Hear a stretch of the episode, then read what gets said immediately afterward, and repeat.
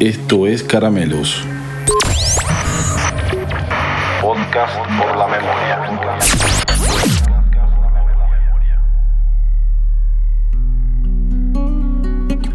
Quisiera que me recuerden. Quisiera que me recuerden sin llorar ni lamentarse. Quisiera que me recuerden por haber hecho caminos, por haber marcado un rumbo, porque emocioné su alma, porque se sintieron queridos, protegidos y ayudados, porque nunca los dejé solos, porque interpreté sus ansias, porque canalicé su amor. Quisiera que me recuerden, junto a la risa de los felices, la seguridad de los justos, el sufrimiento de los humildes. Quisiera que me recuerden con piedad por mis errores, con comprensión por mis debilidades, con cariño por mis virtudes. Si no es así, prefiero el olvido, que será el más duro castigo por no cumplir con mi deber de hombre. Joaquín Enrique Areta, detenido desaparecido desde el 29 de junio de 1978.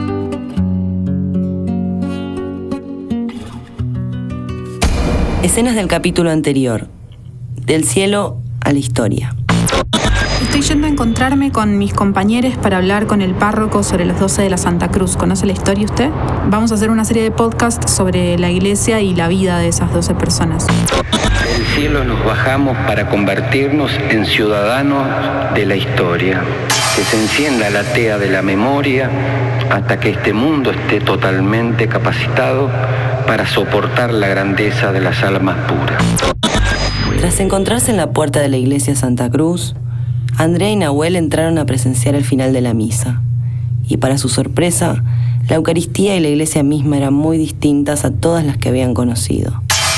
Después de un recorrido lleno de hallazgos, caminaron hasta el Calvario, donde el padre Carlos ya estaba reunido con otros y otras compañeras, cantando y tocando la guitarra. Retumba la impunidad, la mano de oscuridad que secuestró nuestra luz y las madres que nos guían, luchando como aquel día los doce de Santa Cruz. Desde el silencio retumban los que descansan sin tumba, porque tan solo fallece todo aquello que se olvida y no a los que dan la vida por lo que el pueblo merece.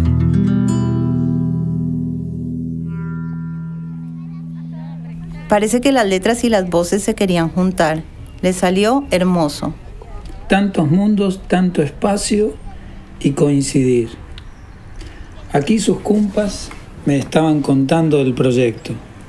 Felicitaciones y agradecido de gente como ustedes que hacen del pasado un presente permanente. No, al contrario, gracias por recibirnos. Nos quedamos recorriendo un poco la iglesia después de que terminó la misa. ¿Cómo andan por ahí? Bien, todo bien. Llegamos hace poco. Padre, ¿le parece que conversemos acá? Según entiendo, era en este mismo lugar donde se reunían para la búsqueda de los y las desaparecidas durante la última dictadura. Sí, aquí mismo. En este calvario, este fue el último lugar que los vio reunirse antes del secuestro. Estaban organizándose y juntaban el dinero que sería destinado a la publicación de la solicitada.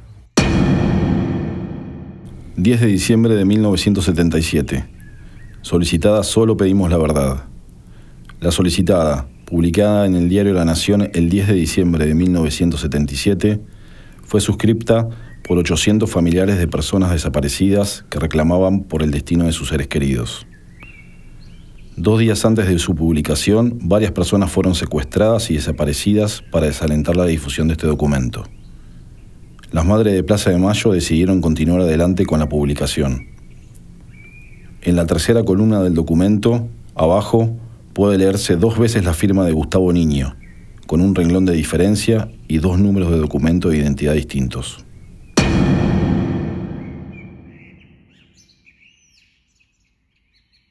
En la sala de reuniones que está camino a Casa Nazaret, también se juntaban.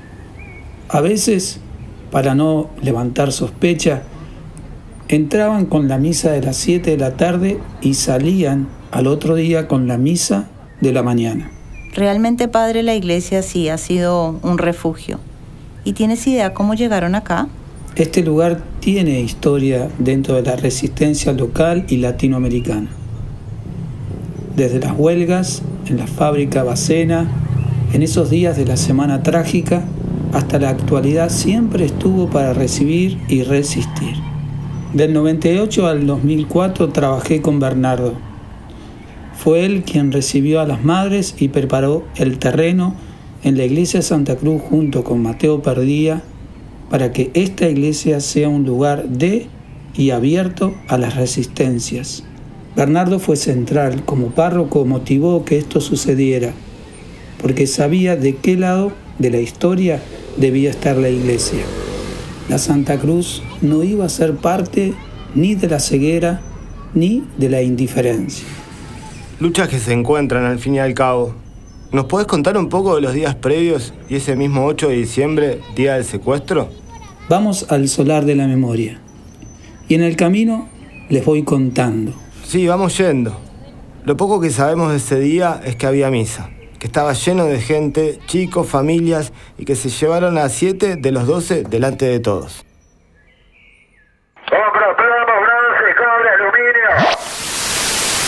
El Falcon puede hacer mucho más que llevarlo de un lugar a otro. Hoy, en los 12 de la Santa Cruz y un ángel rubio.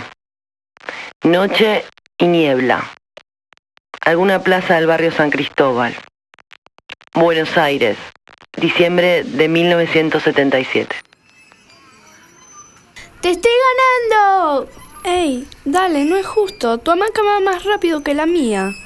Es porque me impulso más. Mi hermana más grande me enseñó el otro día la técnica. Ahí te enseño si querés.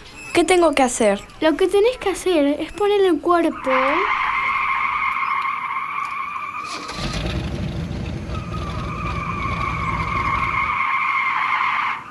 ¡Ey! ¿Estás bien? ¿Tenés una cara de susto? Fue solo un auto. Es que... Es que me hizo acordar el otro día. Creo que no quiero volver a la plaza. O vayamos a otra donde no pasen tantos autos. ¿Pero qué pasó? Si te cuento, me prometes que no le vas a decir a nadie. Lo prometo. Bueno, vayamos a la arenero que no hay grandes. Estaba mirando por la ventana de la cocina de casa, mientras mamá hacía unos fideos.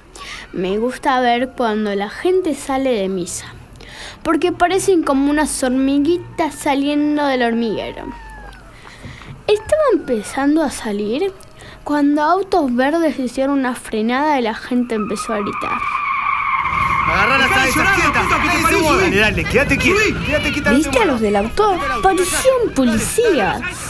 Y agarraban muy fuerte a algunas mujeres. Y las metieron en los autos.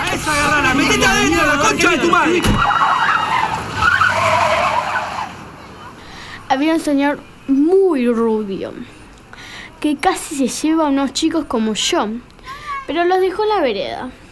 Mi mamá no me dejó ver todo hasta el final, porque me cerró la persiana y me dijo que fuera a mi cuarto, que no era nada y que si se lo llevaron es porque seguro algo habrían hecho.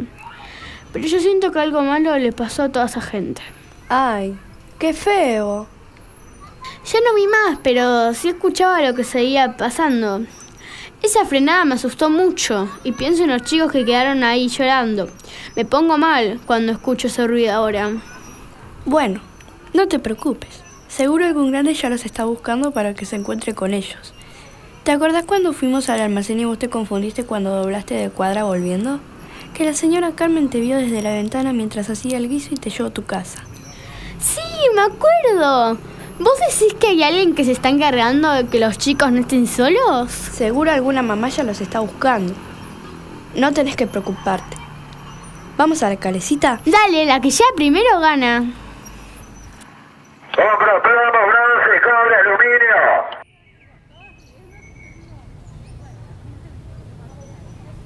Uh, disculpe, padre. Me distraje pensando. Nos estaba contando sobre los secuestros. ¿Fueron acá mismo? Sí. Fue después de la misa del 8 de diciembre de 1977. Ángela Watt, Esther Balestrino, Raquel Bullich, Gabriel Orane, Patricia Oviedo, Sor Ali Dumont y Mari Ponce. Se llevaron a siete de la iglesia y después en distintos lugares secuestraron a Sor Leonie Duquet, Remo Berardo, Azucena Villaflor, Julio Fondevila y Horacio Elbert. Este es el grupo de los doce de la Santa Cruz. Debe haber sido tremenda la escena del secuestro. Toda la gente saliendo de la iglesia. Cuánto dolor a plena luz del día y frente a los ojos de tantos y tantas. Uf, parece sacado de una película. Cada vez que escucho estas cosas y las historias de crueldad, me corre un escalofrío por todo el cuerpo. Y toda historia de crueldad, por lo general, tiene su Judas. En esta historia, el que besó como marca a quienes después fueron secuestrados fue Gustavo Niño. Bueno, gente, este es el solar. Aquí, en 2005, sembramos la lucha y la memoria. Los cuerpos de Leoní, Marí, Esther, Azucena y Ángela aparecieron, junto con otras personas, en las playas de Santa Teresita y Mar del Tuyú entre el 20 y el 29 de diciembre de 1977. La causa de muerte registrada en los expedientes dictaba choque contra objetos duros desde gran altura. Habían vuelto con el mar. Tal vez lo planearon así, para contarle al mundo y probar la existencia de los vuelos de la muerte. Ellas permitieron reconstruir, por primera vez, la verdad sobre el circuito represivo de las personas arrojadas vivas al mar desde los aviones de las Fuerzas Armadas.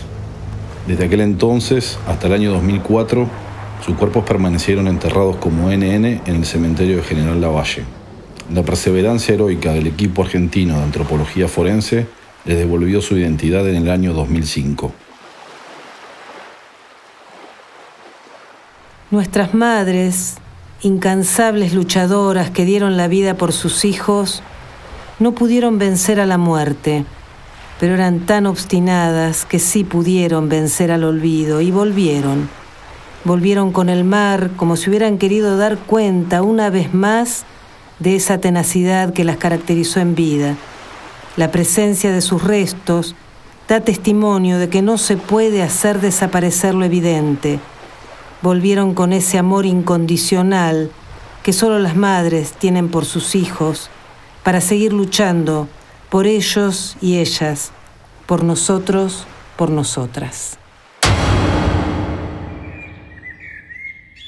En el solar de la memoria de la iglesia Santa Cruz habitan Sembradas, Mari Ponce, Esther Cariaga, Ángela Aguad y la monja francesa Leonie Duquet. Las cenizas de Azucena Villaflor fueron regadas, como ronda de jueves, en Plaza de Mayo.